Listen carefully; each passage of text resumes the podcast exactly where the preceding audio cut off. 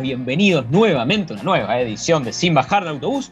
Como cada lunes, eh, los, presentamos acá a un nuevo gran programa futbolístico que tenemos acá con el señor Toby, que nos va a estar, bueno, contando lo, mejor del fútbol en la semana. Yo también lo voy a hacer, así que esperamos acompañarlos durante la siguiente hora con lo mejor, con una perspectiva distinta y con el fútbol con, digamos, con el fútbol contado de un modo distinto. Obviamente, antes, que antes de arrancar con toda la información del día de hoy, hago la presentación para mi compañero y amigo el señor Tobías. ¿Cómo le va? Bueno, contento por volver, ¿no? Porque tuvimos una semana sin programa para darles un poco lo mejor a todos ustedes, que no queremos que, que decaiga. La verdad, lo estuve esperando el programa y creo que hoy va a ser un gran, pero gran programa número 22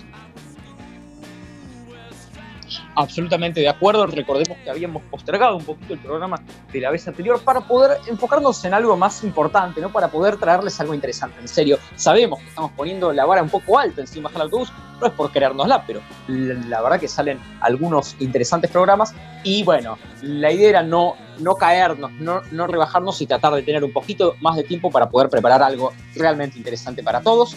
Así que bueno, eh, vamos a dar ahora sí inicio formal a lo que nos ha dejado la semana con principalmente la Copa Libertadores de América. Sí, señores, a, pesar de que ha pasado de todo en la semana, con la Champions, hoy tuvimos el sorteo con la UEFA Europa League, ha pasado de todo, nos vamos a enfocar hoy en charlar un poquito de la Copa Libertadores. River Boca, el presente también de Racing, te paso la pelota por primera vez en la tarde para que nos cuentes un poco algunas perspectivas.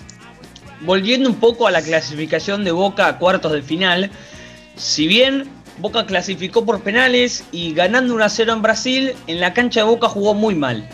Jugó, si se podría decir, uno de los peores partidos en la era ruso o uno de los peores partidos en el año. De verdad, que fue muy malo el partido de Boca.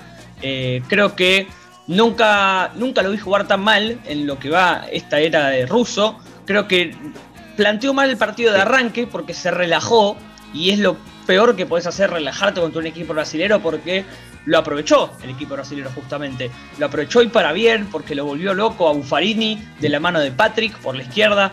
Eh, de la mano, si no estoy mal, de, de Nilsson también, que jugó muy bien, Rodinei. Eh, creo que Boca jugó muy mal, muy mal y merecía quedarse afuera. La verdad es esa. Porque tuvo un tiro en el travesaño internacional, tuvo unas buenas tapadas de entradas, eh, pero fue todo en el azar y en los penales Boca trajo de nuevo a la memoria a Carlos Bianchi, a ese Boca de Carlos Bianchi que ganaba siempre por penales. bueno, bien eh, este, que lo digas vos, creo que hiciste dos reconocimientos muy interesantes. Uno, el asunto de la fortuna en los penales y de que además el conjunto de Carlos Bianchi se vio muy beneficiado por eso. Y dos, eh, también que Boca no mereció pasar ni de cerca. Porque, a ver, si hacemos una comparativa, sí, los resultados fueron Boca 1-0 en la ida, Inter 1-0 en la vuelta, pero cuando vas a los análisis de juego, puntualmente de juego, la verdad que no hay ningún tipo de, comparación posible. O sea, Inter-Boca en la ida había sido parejo. Incluso me animo a decir que el Inter fue un poquito superior en algunos tramos del partido. Acá fue todo el Inter del minuto 0 al 90.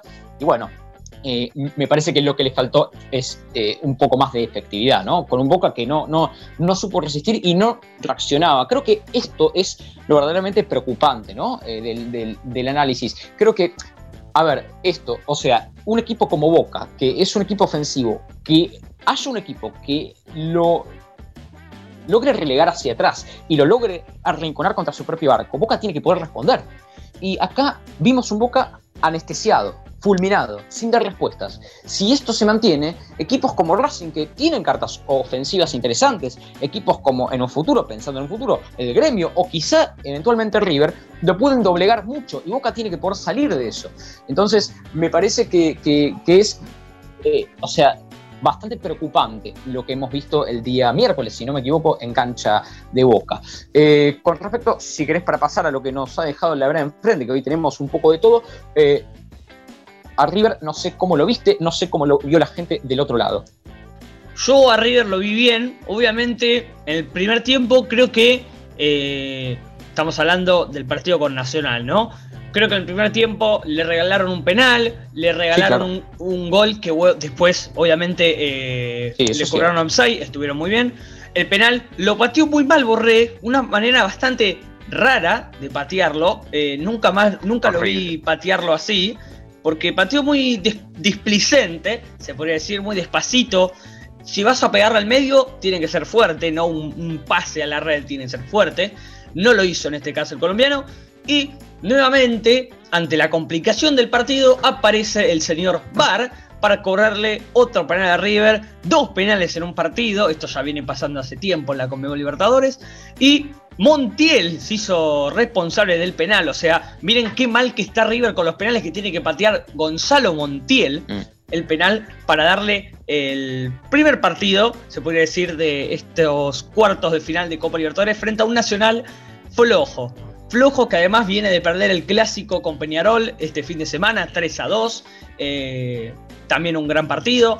Creo que Nacional se esperaba muchísimo más por, por todo lo que dio en el grupo, ¿no? Que terminó siendo primero y casi uno de los mejores primeros, si no estoy mal. Bueno, esta vez no estoy de acuerdo con muchísimas cosas este, que nombraste, con otras sí estoy de acuerdo. A ver, voy a empezar por lo, que estoy de acuerdo. Vos nombraste recién un montón de puntos interesantes para eh, ampliar. Es incluso un partido más interesante que el de Boca, porque el de Boca no tuvo tantas polémicas, a excepción de esa eh, impresionante eh, digamos, patada que ameritó una expulsión por parte del jugador de, Internacional. Pero más allá de eso, este fue un gran partido. El de River dio en cuanto a polémicas y en cuanto a cosas que se generaron, en cuanto a lo que dio para charlas eh, en ámbitos periodísticos del día después. ¿no? Entonces, eh, retomo un poco lo, lo, que dijiste vos. Estoy de acuerdo con la problemática terrible de River con los penales. Estoy de acuerdo con lo, que dijiste, que es prácticamente escandaloso que un lateral por derecha tenga que encargarse de batir un penal. O sea, no, no, no, no es serio para un equipo de la talla de River. Y estoy de acuerdo con que el primer penal fue un absoluto invento, fue cualquier cosa. La verdad que yo no, no creo que el árbitro lo, lo haya hecho de mala intención. No entiendo por qué no se revisó el VAR, pero bueno, me parece que es obvio que fue un penal absolutamente eh, inexistente. O sea, con esas dos cosas estoy de acuerdo. Ahora, con otras cosas no tanto. Por ejemplo, nombrabas Nacional flojo, más o menos. Más o menos, sobre todo en el primer tiempo. Yo creo que lo que anestesia a Nacional es el primer gol de River, ¿no?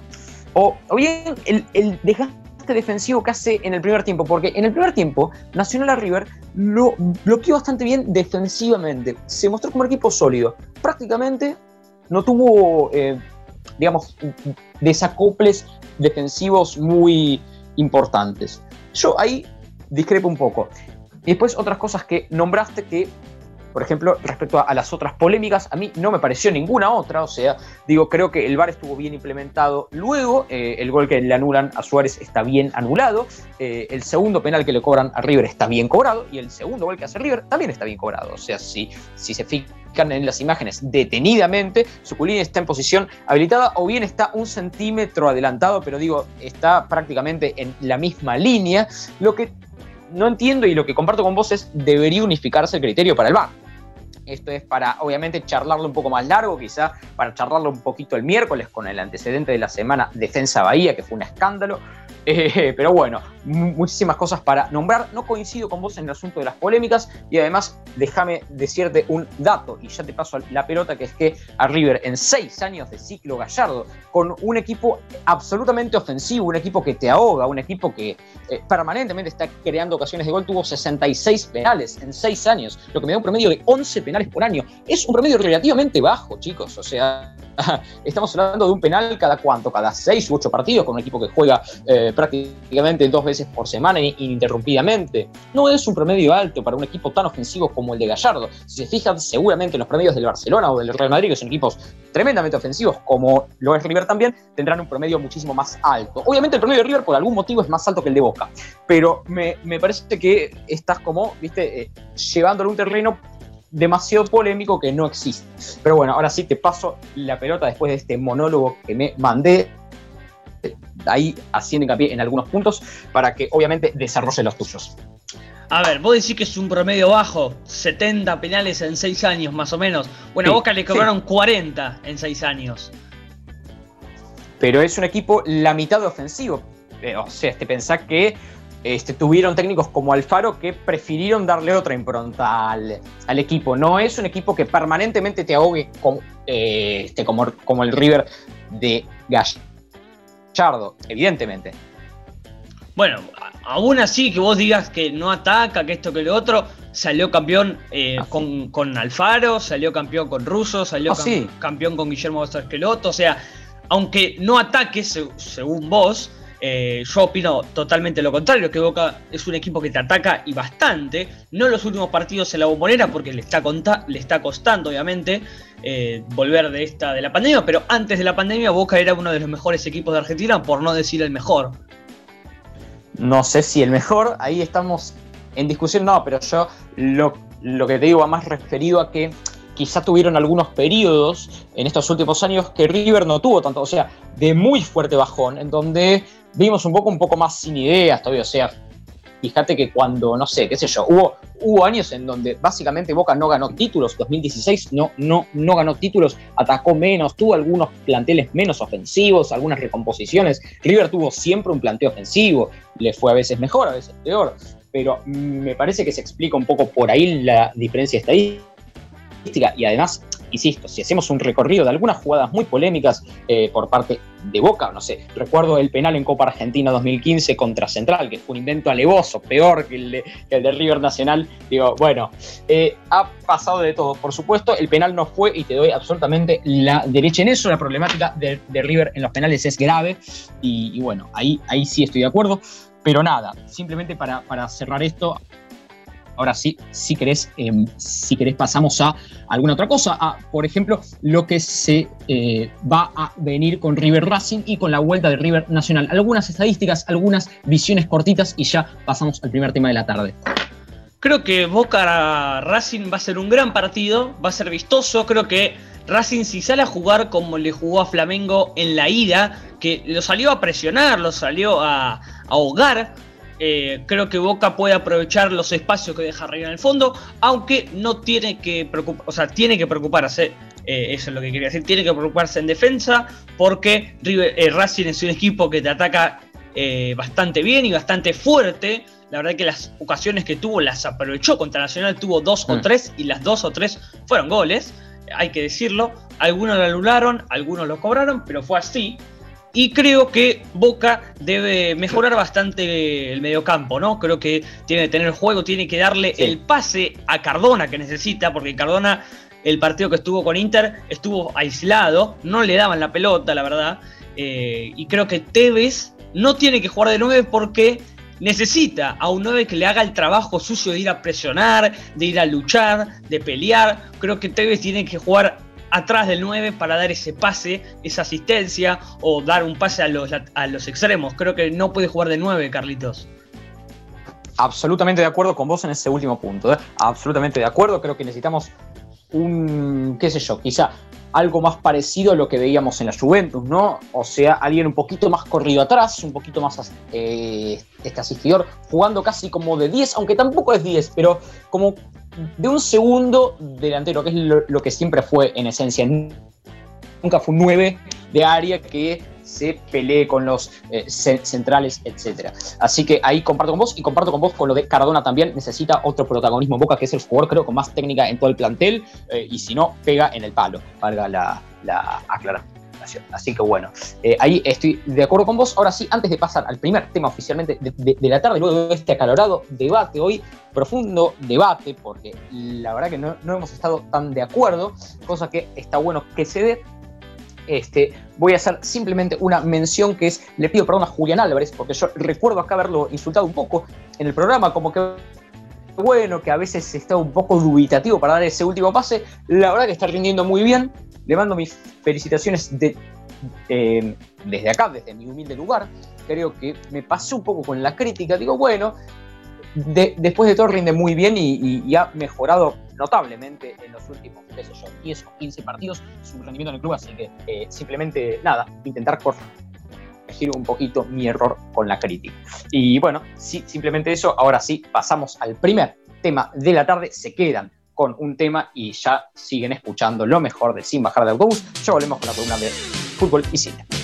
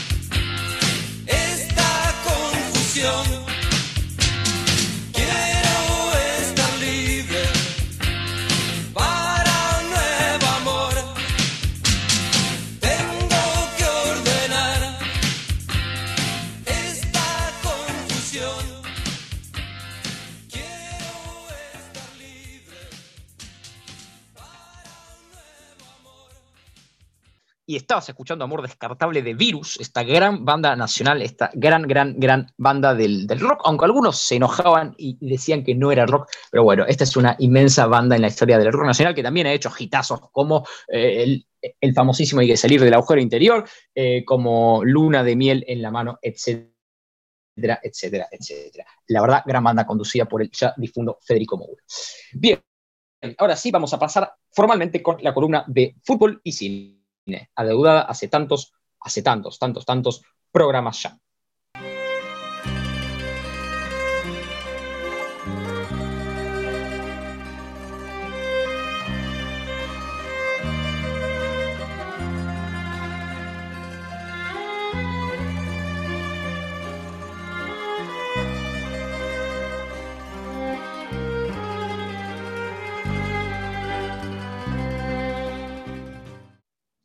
Bien, para la columna de hoy les traigo algo realmente interesante, que es una película que permanentemente hace alusión al fútbol sin nombrarlo directamente. ¿A qué me estoy refiriendo? Que esta es una película que permanentemente nos da, eh, digamos, vinculaciones con el fútbol, con la idea del fútbol de barrio, con la idea del club de barrio, con la idea de, de nada, de, esa esencia barrial, de esa esencia del bajo fondo, pero que no nos, o sea, no nos habla decididamente de fútbol. Ya en la siguiente edición de cine, yo les prometo que vamos a traer algo, pero radicalmente de fútbol, como la película Metegol. La siguiente edición de cine, repito, es Metegol, pero hoy les traigo otra película que es Luna de Avellaneda. Y claro, este es un, este es un clásico del cine argentino y la verdad es que era imposible no traerlo. ¿Por qué? Porque, mm, o sea, es súper inteligente esto de que, digo, eh, al rodear tanto la idea del club de barrio, al rodear tanto la idea de los problemas financieros, toca pero absolutamente al fútbol, aunque sin concentrarse solo en el fútbol, sino en el club como, como bueno, como, como dinámica en sí. Entonces, nada, hoy les vengo a hablar de esta buena película del año 2004, de duración 2 horas 20, dirigida por el, eh, por el aclamado director Juan José Campanella, que bueno, es, una coproducción argentino-española y está protagonizada también por Darín Eduardo Blanco y Daniel Fanego, entre otros. Este, a ver, lo que me, ha parecido interesante para traerles acá, para los que la vieron, de paso te pregunto si la llegaste a ver o si no la conocías o si te sonaba de nombre. La verdad es que no, no la conocía tampoco de nombre y la verdad que voy a estar muy atento a todo lo que digas sobre esta película. Ok, bueno, eh, nada, básicamente esta, esta es una película que por tu perfil te puede gustar mucho, así que te recomiendo que le pegues alguna ojeada si estás un día aburrido en tu casa, porque la verdad que está muy buena y, como dije, no habla centralmente del fútbol, pero habla de fútbol. ¿Por qué? Y bueno, porque es la lógica del típico problema del club de barrio que tiene que sostenerse como puede. Eh, acá hay un montón de conceptos en la película que yo ahora voy a darles una breve introducción de qué se trata, una breve reseña, pero hay algunos conceptos a desarrollar que los voy a estar, eh, digamos, desarrollando luego, como por ejemplo la felicidad, el club y el amor, el barrio y los humanos. Es una peli humanística, es una peli bien humana, con problemas humanos, no hay estrellas de Hollywood. Son, o sea, son realmente falencias muy humanas del barrio, si es realmente interesante todo esto. Eh, como reseña, eh, sin ningún tipo de spoiler, obviamente, es que es un club de barrio típico que pasa por una crisis y debe optar entre convertirse en un casino o quebrar y bueno, eh, en esa dicotomía se ve envuelto, ¿no? O sea, ver eh, cómo puedes, digamos, cómo puede subsistir si, si se va a la quiebra o si se convierte en un casino multinacional. Entonces, es, es muy interesante esa, esa dicotomía de ver cómo eligen, cómo votan los socios, qué es lo que están priorizando, si el club, si el interés económico, si el amor por, por lo que es la camiseta del club, o sea, qué es lo que en verdad está en juego. Esta dicotomía me ha parecido muy interesante en la película y es un lindo desarrollo también con lindas escenas finales.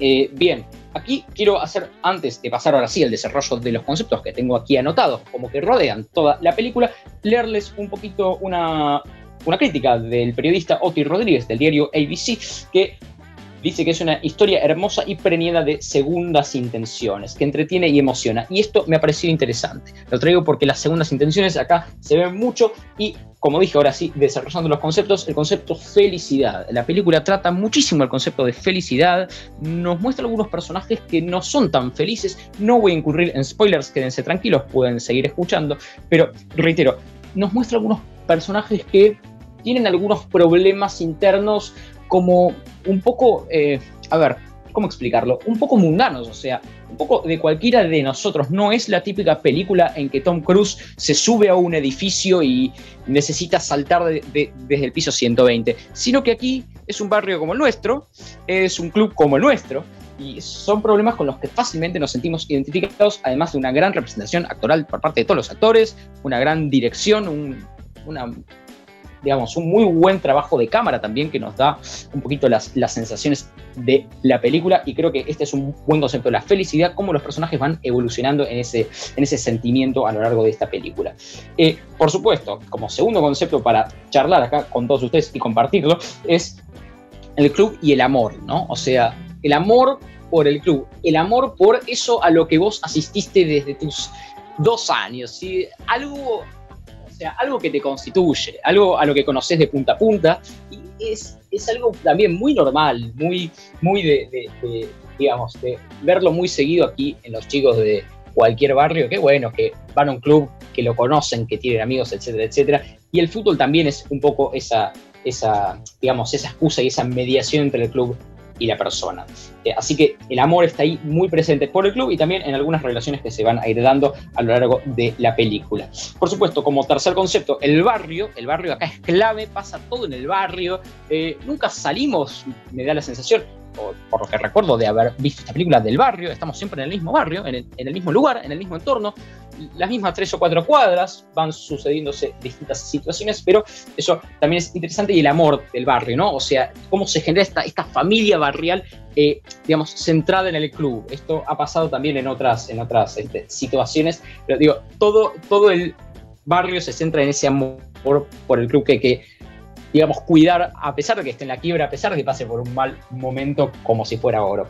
Y por último, esto de, como ya vine eh, adelantando, las problemáticas humanas, ¿no? estas cosas que le pueden pasar a vos o a mí y sentimientos muy normales en algún sentido, que no son, digamos, eh, quizá un tema tan atractivo para digamos, para charlar por las grandes producciones, por los grandes medios que necesitan a veces de muchos CGI, de muchos efectos especiales, y aquí con una buena historia y un buen guion y buenos problemas logran atraparnos también.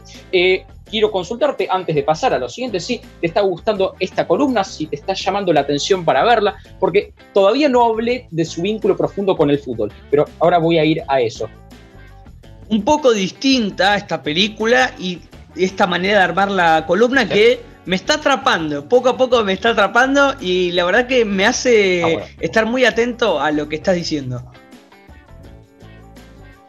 Bueno, te agradezco por los elogios, como siempre. Y ahora sí, eh, este, ahora sí, vamos a lo que es el vínculo con el fútbol. O sea, la parte interesante, porque este es un programa de fútbol y no de reseñas de películas, como ustedes sabrán. Así que, pero siempre te contamos un poquito distinto, ¿viste? Con, algunos destellos de otra cosa, con cultura general, con el fútbol relacionado de modos no vistos usualmente. Así que siempre nos gusta este, este destello de originalidad que eh, desborda en este gran, en este maravilloso programa.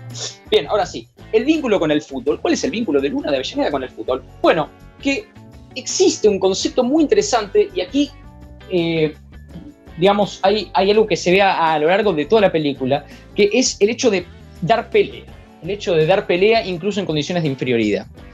Esto es interesante porque en Luna de Avellaneda siempre los personajes están dando pelea, o bien en favor del club, o bien en contra, o bien por alguna relación amorosa, o bien por alguna situación mala económica personal, pero siempre están dando pelea. Y este es un concepto futbolero al mango, absolutamente futbolístico. Y creo que la película también nos está hablando del fútbol. Claramente nos está hablando del fútbol. O sea, eh, cómo se terminan resumiendo las cosas, cómo las cosas van cambiando. Digo, parece ver un gran partido de fútbol. Realmente, o sea, está todo, está el barrio, está el amor, está el club de barrio, eh, digo, está absolutamente todo y esto es interesantísimo, el concepto de pelear hasta el final y de, y de no dejarse vencer por las circunstancias, absolutamente futbolero. Este, obviamente, obviamente como ya dije, este, hay amor, pasión y barrio y estas cosas se ven a lo largo de toda la película y son muy interesantes. Y además, por último, decir que lo que es claro acá, lo que es claro y lo que es la clara relación con el fútbol y con el mundo futbolístico es que la vida de los personajes está atada a un club. y esto, esto es interesantísimo. O sea, como un club, usualmente de fútbol, en este caso no, se da, pero digo, la referencia es casi obvia, es indirecta, pero es imposible no, no, no asociarlo. Eh, ¿Cómo se da en nuestra vida cotidiana que asociamos la vida personal directamente al club? Y acá se ve muy claro y es interesante verlo, es interesante entenderlo desde la óptica de quien mira la película, ¿no? Cómo esos personajes se van relacionando con el club, o sea, van haciendo sus vidas en, digamos, en relación a lo que pasa con el club. Su vida es el club. Y esto es absolutamente interesante y vemos absolutas, este, digamos, réplicas en la vida real. Eh, así que esta esta película es una gran representación de la realidad y también del fútbol, de la pasión, del barrio, del amor, de, del pelearla, como ya mencioné anteriormente. Por último, decir que yo elaboré aquí una pequeñísima crítica, le he puesto un 7 sobre 10, tengo algunas críticas sobre e, esta película, si bien no soy un experto en películas, mucho menos, también. Hay algunas cosas que no me han gustado tanto, pero bueno, creo que en líneas generales es una muy buena película, muy disfrutable, sobre todo si están algún domingo a la tarde aburridos en casa y quieren ponerse a ver algo sentimental y algo también, porque no futbolero, directa o indirectamente. El barrio, el club, el amor, todas estas cosas se ven en la misma película. Por supuesto, recordarles que esto ha sido todo en la columna de cine de hoy, pero para la siguiente vez, para la siguiente edición, le daré la columna de Metegol, la tan pedida columna de Metegol. Ahí sí, fútbol pleno. Y bueno, vamos a estar obviamente charlando de eso también. Eh, últimas palabras, Toby, y ya nos vamos al segundo tema. Dale. Gran columna, como siempre, un poco distinta de lo normal, que eso, eso a mí me gusta, que sea un poco distinto a lo normal. La verdad que siempre, pero siempre contando estas estadísticas, estos datos, estas curiosidades también muy interesantes sobre la película y el agregado de tu propia crítica. claro, sí, sí. Eh, exactamente, y lo único que no dije es que fue, eh, fue nominada a los premios Goya, que es una eh, importante, digamos, es un importante festival de cine, si no me equivoco, también allí creo que en España. Esto no estoy seguro, obviamente, porque no soy un experto en tema, pero lo había leído y lo traje también. Como siempre, Campanella haciendo buenas películas, que es un gran director de cine nacional y también muy interesado por el fútbol, me da la sensación, porque mete gol esta película y también otros trabajos que denotan esa situación. Bueno, en El secreto de sus ojos también recordarán las eh, constantes alusiones al fútbol. Bien, eh, ahora sí, eh, vamos a pasar al segundo tema. Les agradezco por haber escuchado esta columna, por haberme prestado atención. Así que bueno, ahora sí, segundo tema de la tarde. Quédense con más, ya volvemos.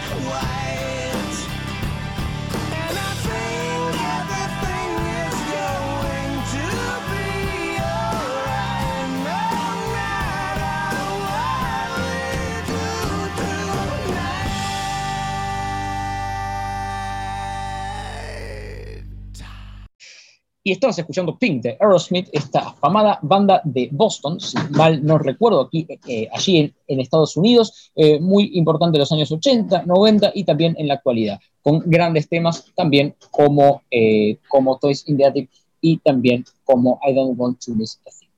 Bien, ahora sí, damos pie a lo que va a ser la columna de Batacasos presentada por el señor. Es todo suyo.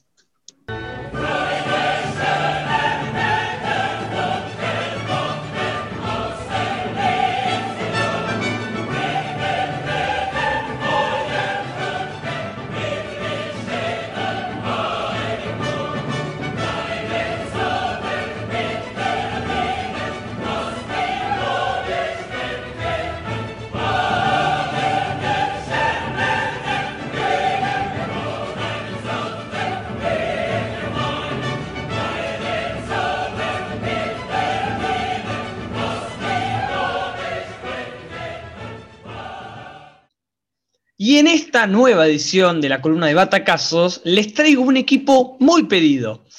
¿Cuál es la curiosidad de esta columna? Es que ni el público ni el señor que hace el programa conmigo, Leandro, lo sabe. Así que trae esa, esa incertidumbre, esta columna que estoy seguro que le va a gustar porque fue muy pedida. Hoy les traigo River campeón de la Copa Libertadores 2015. La final de la Copa Libertadores 2015 Ah, bueno, ahí se, ahí, se, desmutió el señor que quiere decir algo. A vos. No, no, no. Simplemente un aclamado grito de vamos, nada más. Ahora sí, me quedo atento escuchando tu columna, nada más. bueno, sigo. La final de la Copa Libertadores 2015 parece sacada de un cuento lírico de fútbol, esos que plasman la épica y la pasión a la perfección. La lluvia moja el campo de juego del Monumental y a los hinchas de las plateas altas, pero a nadie le importa. Ni a los 60.000 fanáticos presentes, ni a los 11 jugadores en la cancha. Kabenagi corre por la cancha eufórico como un nene al que le dejan salir a la plaza después de esperar a que pasara la hora de la siesta. Lucas Alario rompe en lágrimas y se abraza con sus compañeros. Marcelo Gallardo, que no había podido estar en el banco por la suspensión, entra a la cancha y se une con el plantel emocionado. Empapados con las camisetas pegadas al coro por la lluvia, arman una ronda y saltan al grito de Dale campeón, dale campeón. River es el campeón de América tras 19 años de desear levantar el trofeo y la alegría es monumental. El camino para llegar esa noche ante Tigres no fue fácil. La fase de grupos fue cualquier cosa menos sencilla. Empezó con una derrota por 2 a 0 ante San José en Oruro. Empató 1 a 1 con Tigres en el Monumental. Igualó 1 a 1 contra Juan Aurich como local nuevamente y visitante. Y rescató un empate 2 a 2 sobre la hora ante Tigres en México. Llegó a la última fecha de la fase de grupos sin triunfos y apenas 4 puntos. Como local, goleó 3 a 0 a San José en el último partido de la zona y necesitaba la ayuda de Tigres que venció 5-4 a Juan Aurich en Perú. Con solamente 7 puntos, River avanzó a los octavos de final, como el peor segundo, con la ayuda de los mexicanos. Luego, oponentes en la gran final.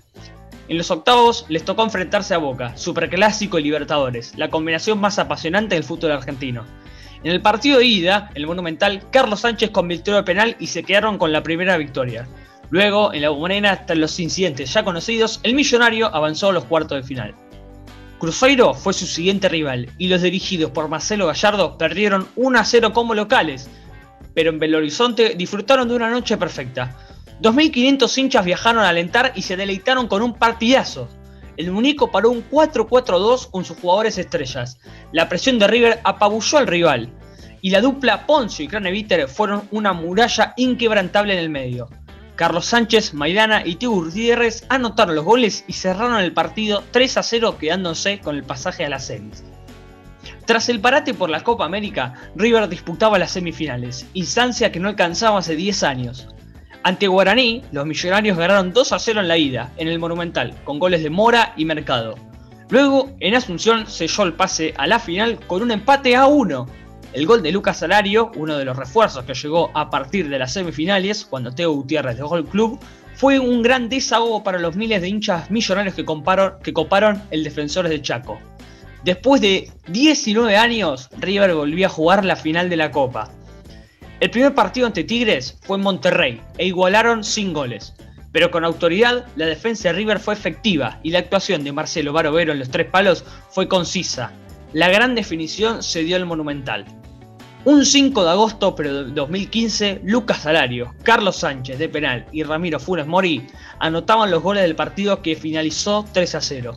El equipo de Marcelo Gallardo lo había logrado y la gloria era suya. River levantaba el trofeo por tercera vez en su historia y entre lluvias, lágrimas y emoción festejaba al grito de Dale campeón, dale campeón.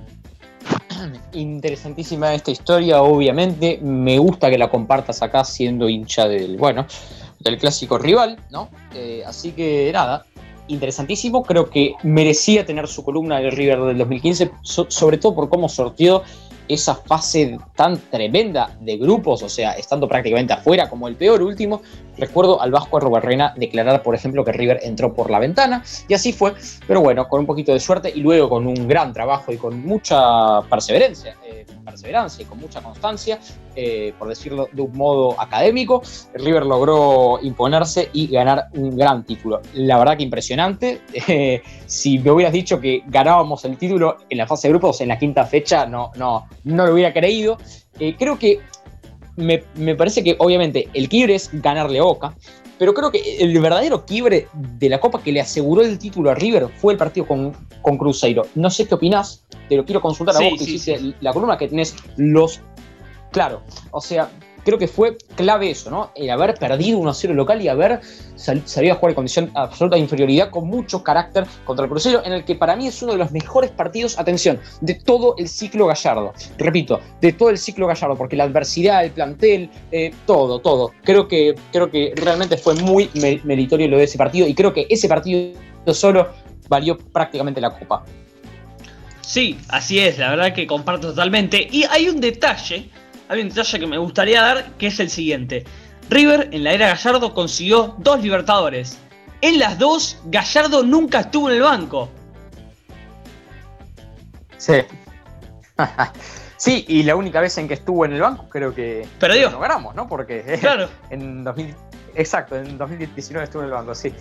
Impresionante, bueno, impresionante. No es realmente extraño eh, seguramente él declararía que fue parte de la estrategia y que bueno, es una estrategia. Pero, pero no sé, eh, realmente es un, muy loco dato, porque no es normal que eche un técnico dos veces en la misma instancia, en la misma copa. Pero bueno, se ha dado eh, interesante dato y también muy interesante lo que contaba sobre, así para, para reflejarnos eh, la memoria a los hinchas de River que tanto recordamos aquella copa. Obviamente no fue tan buena como la del 2018, pero claramente sirvió para revivir a un club que, bueno, venía de sus eh, épocas un poco oscuras con la obtención de la Copa Sudamericana un año atrás y bueno, eh, había, había logrado revertir un poco y recuperar un poco de esa esencia de lo que significa River, ¿no?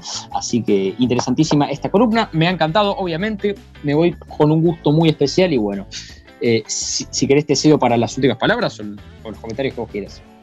La verdad que no tengo nada más para decir, la verdad que estuvo bastante buena hacer esta columna, aunque sea hincha de boca, siempre está bueno recordar estos, estos, estos títulos que, que, la verdad que quedan ¿no? en la historia porque River, River tenía dos, solamente dos Libertadores antes de la llegada de Gallardo y en seis años consiguió dos Libertadores llegando tres veces a una final, así que bueno, la verdad que hay que destacar lo que hace Gallardo en River, teniendo también un poco de suerte. No, bueno, lo de la suerte es cuando vos presionás a que haya suerte, ¿no? sé, creo que no, no, no se puede adjudicar a la suerte como un factor fundamental en lo que es el desempeño de River. La ha habido y también no la ha habido. Eh, recordemos cuando a River lo sacan de la Copa con Lanús, ¿no? Por ejemplo, ese, ese fatigo partido donde River podría haber tranquilamente alcanzado su cuarta final. Y bueno, no, no, no sucedió. No sé qué tenés para decir respecto a eso, o quizá no tenés nada no lo sacan a River. River gallinea esa semifinal, la pechea, perdiendo, ganando 3 a 0, lo pierde 4 a 3, totalmente imposible de darse. Bueno, con el conjunto de Gallardo pasó, así que otra más, otra mancha más a la ira Gallardo, contando obviamente la de Flamengo y la de ah. Atlético Tucumán. Nah, no, pasa que acá, acá hay un pequeñísimo drama y voy a hacerlo corto para no ir, no entrar en el debate, pero siempre está bueno hacer ahí un comentario final. Eh, acá el pequeño inconveniente que tienen los hinchas de Boca es que las manchas, entre comillas, que ustedes así las denominan, no tienen ningún tipo de comparación con los éxitos. Este es, este es el problema, que las manchas de este River eh, no llegan ni a cubrir el 1% de lo que es la dimensión de los éxitos, porque me nombraste tres manchas, pero River ha ganado más de 10 u 11 títulos eh, bajo la era Gallardo, así que creo que no, no, no hay mucho para discutir. Además, con Lanús fue muy polémico eh, lo que ha sucedido con el VAR, una mano clara que no le cobran a River, este, qué sé yo. muchos, bueno, muchos sentimientos encontrados ahí. Pero bueno, bien, ahora sí, em, vamos a pasar al tercer tema de la tarde en este atrapante programa del día de hoy que les hemos traído con muchísima información y con mucha carga de datos y de cosas para que tengan de vuelta presentes en la memoria. Vamos al tercer tema y quédense ahí firmes, eh, vivos como siempre, que ya volvemos con Sin Bajar del Autobús.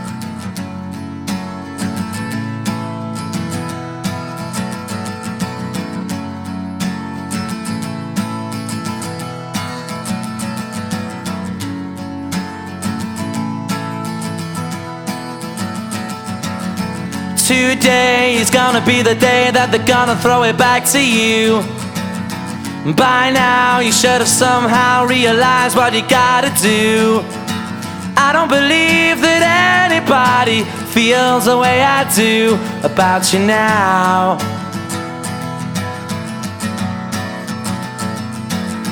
Backbeat, the word is on the street that the fire in your heart is out sure you've heard it all before, but you never really had a doubt. I don't believe that anybody feels the way I do about you now. And all the roads we have to walk are winding, and all the lights that lead us there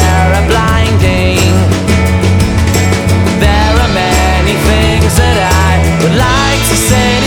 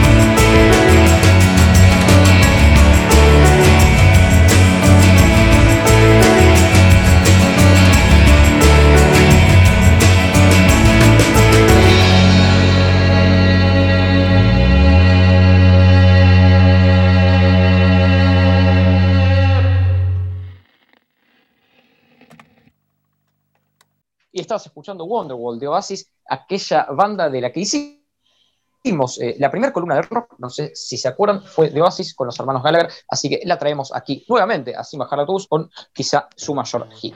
Bien, ahora sí te paso la pelota, Toby, para que nos cuentes un poquito de, bueno, de lo que siempre hacemos en el cierre, las efemérides del día de hoy, entre otras cosas. Dale. La verdad que las efemérides del día de hoy están muy buenas. Tengo cuatro que son del torno futbolístico, el torno del deporte, eh, este hermoso deporte que estamos haciendo el programa, y tres que son culturales, pero son muy buenas, eh, muy buenas. Arranco. Un día como hoy, pero en 1986, River se consagraba campeón mundial de clubes por primera vez en su historia. En Tokio, Japón, el millonario ganó la Copa Intercontinental tras derrotar por 1 a 0 al Estagua de Bucarest, con un gol de cabeza del delantero uruguayo Antonio Alzamendi. Alzamendi. Bueno, simplemente decirte que hoy estás un poco gallina. no, para que quedan dos. Quedan, quedan tres efemérides ah, y dos son de boca. Sigo. Un 14 de diciembre pero de 2003, Boca tricampeón mundial. En el estadio de Yokohama, Japón, el ex dirigido por Carlos Bianchi derrotó por 3 a 1 en los penales al poderoso Milan de Italia, tras igualar 1 a 1 en los 90 minutos reglamentarios y los 30 de la largue. El danés Thomason aventajó el conjunto italiano, mientras que Matías Danoet empató el partido para los argentinos. En los penales, el Milan no estuvo certero. El Pato Abondancieri contuvo los remates de Pirlo y Costa Curta, el famoso le pegó a la tierra del relator Mariano Clos, mientras que Sidorf desvió su disparo. Bueno, eh, muy interesante esta segunda efeméride. Obviamente, simplemente hacer esta, esta, esta observación. Ustedes se quejan de que le dieron un penal a River, perdón, dos penales a River con Nacional. A ustedes les dieron cinco con el Milan, ¿no? Simplemente eso. ¿Cómo nos van a dar cinco si es la tanda de penales? Bueno, no importa, no importa, pero es, o sea, ejecutaron cinco en el, mismo partido, ¿sí o no? Bien, eso es una tanda de penales. No, bueno, esto, este, estos argumentos merece, merece ser eliminado del programa. No, bueno, fue un chiste, fue un chiste. Pero este, creo, que, creo que ese Boca de Bianchi igual también tenía, eh, como bien dijiste antes, mucha afición por los penales, así que interesante que lo, que lo remarques. Igual, bueno, obviamente, meritorio que le hayan ganado al Milan. Eh, así que nada, simplemente eso. Seguimos. Un 14 de diciembre, pero en 2008, Boca, que derrotó por 3 a 2 a Colón, San Lorenzo, que venció a Argentinos por 1 a 0, y Tigre, que se impuso 1 a 0 frente a Banfield, igualaron en 39 puntos en el primer puesto de la tabla, y jugarían el primer y único triangular desempate de la historia de los torneos cortos. Luego, el campeón sería el Ceneice.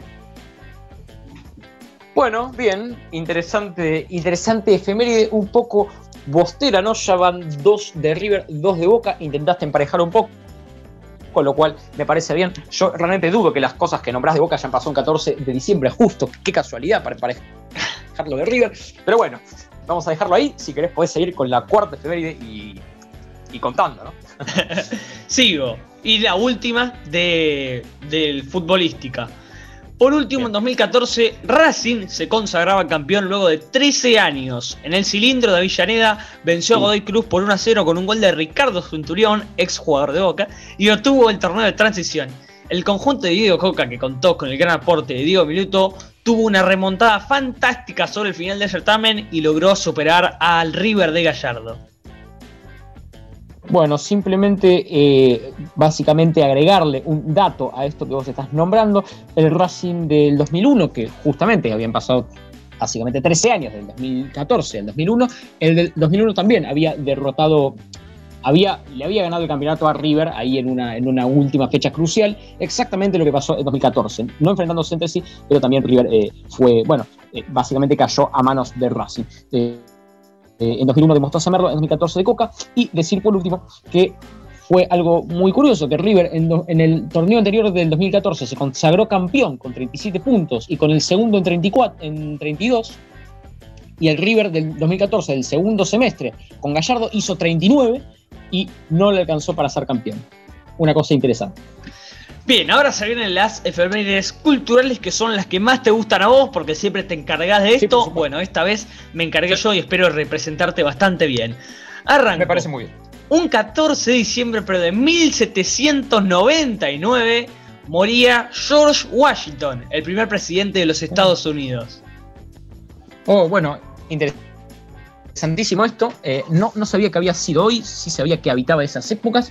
Eh, interesante efeméride para, bueno, para eh, intentar traer un poquito de historia de Estados Unidos acá también. ¿Por qué no? Porque este programa da para cualquier cosa, te digo, que, hay un poco de todo y también está bueno para descontracturar. Interesante efeméride que no sabía. Sigo. Un 14 de diciembre, pero de 1956, nacía Osvaldo Príncipe, periodista deportivo Uh, qué y relator de boxeo argentino. Un maestro, espectacular este efeméride. eh, como decís, nacía intuyo, porque soy muy inteligente y que hoy es el cumpleaños de Osvaldo, así que le mandamos un gran saludo desde aquí, desde nuestro humilde lugar de Sin Bajar del Autobús. La verdad, un genio, un tipo que, bueno, que ha sido de lo más grande del periodismo y de los relatos aquí, aquí en la Argentina, así que eh, un abrazo grande para él, si nos está escuchando, que seguramente lo está. Bien, Bien, se viene la última efeméride cultural de, esta, de este programa que es un 14 de diciembre de 1991, Soda Stereo se presentaba en la avenida 9 de julio ante más de 250.000 personas. Sí, señor, histórico ese, histórico ese, ese, ese recital. Eh, creo que fueron 300.000 incluso, algunos dicen 300.000, otros dicen incluso más. Eh, interesante eh, esta, esta buena banda que tuvo la Argentina ahí con el, con el líder Gustavo Cerati. Buenas efemérides culturales las de hoy, muy interesantes todas. Bueno, muchas gracias. Ahora sí, para ir cerrando este maravilloso programa, tuvimos un programa bastante cargado y bastante interesante, con la columna de fútbol y cine, con la columna de batacazos, con un equipo que pedían demasiado, la verdad que pedían muchísimo a este River de 2015, y además un poco una curiosidad de la efeméride que conté de Boca tricampeón mundial en el estadio Yokohama, en Japón, ante el Milan. Este mismo jueves vamos a estar grabando nuestra segunda entrevista eh, con nada más y nada menos que Pablo Ledesma, un, un jugador del plantel que ganó ese Mundial de Clubes frente al poderoso Milan. Obviamente vamos a estar preguntándole cosas sobre eso. En las historias de Instagram, que es arroba sbda barra baja fútbol, hicimos una encuesta para que dejen sus preguntas para que le hagamos a este magnífico jugador, porque todavía no se retiró, y que supo pasar por Boca, supo pasar por Colón, hasta incluso pasó por Patronato. Sí, interesantísima entrevista con Pablo Ledesma, luego de la icónica entrevista que hemos tenido ya en la primera edición con Tato Aguilera. Así que se viene un gran jugador, un gran entrevistado, con algunas preguntas cómodas, otras quizá no tanto, para que nos esté respondiendo y para estar obviamente compartiéndola luego con ustedes. Eh, recordarles que, por ejemplo, nos pueden escribir a nuestro Instagram, que es arroba sbda-fútbol, nos pueden escribir a nuestro, pueden mirar nuestro YouTube, que es sin bajar de autobús, y pueden escribirnos a nuestro mail también, que ahora tenemos casilla de mail, que es te paso la pelota para que lo digas, porque no me acuerdo. La casilla de mail es sin bajar del autobús 23. Nunca van a saber el porqué de ese 23, pero tiene ese 23 arroba gmail.com. Bueno, supongo que 23 son las lágrimas que te salen cuando escuchás hablar de Gallardo. Simplemente eso, yo hago, hago esa intuición. Bien, eh, no, no, bueno, nada. Simplemente, o, o que seas hincha de Independiente y quieras reflejarle a Racing que le llevas 23 partidos, pero son exactamente 23. Bueno, bien, ahora sí, estamos llegando al final de esta edición número, número 22, ¿no? Si no me equivoco, 22. Sí, sí, sí, 22. 22 entonces de Sin Bajar del Autobús. La verdad, maravilloso programa que sigue creciendo con algunos programas muy buenos, otros geniales, otros excelentes. O sea, eh, nada. O sea, todo bien. Así que nada. Llegamos al final de esta edición con esa cuota de humor muy elevado como siempre y bueno, eh, les mandamos un gran abrazo a todos, espero que tengan un gran final de lunes y nos encontramos el miércoles tipo 5 de la tarde, si no me equivoco, para charlar un poquito con ustedes en el vivo de Instagram. Un abrazo Vamos a cantarles un estreno, eh, ya el segundo estreno. Se llama Costumbres Argentinas y dice así.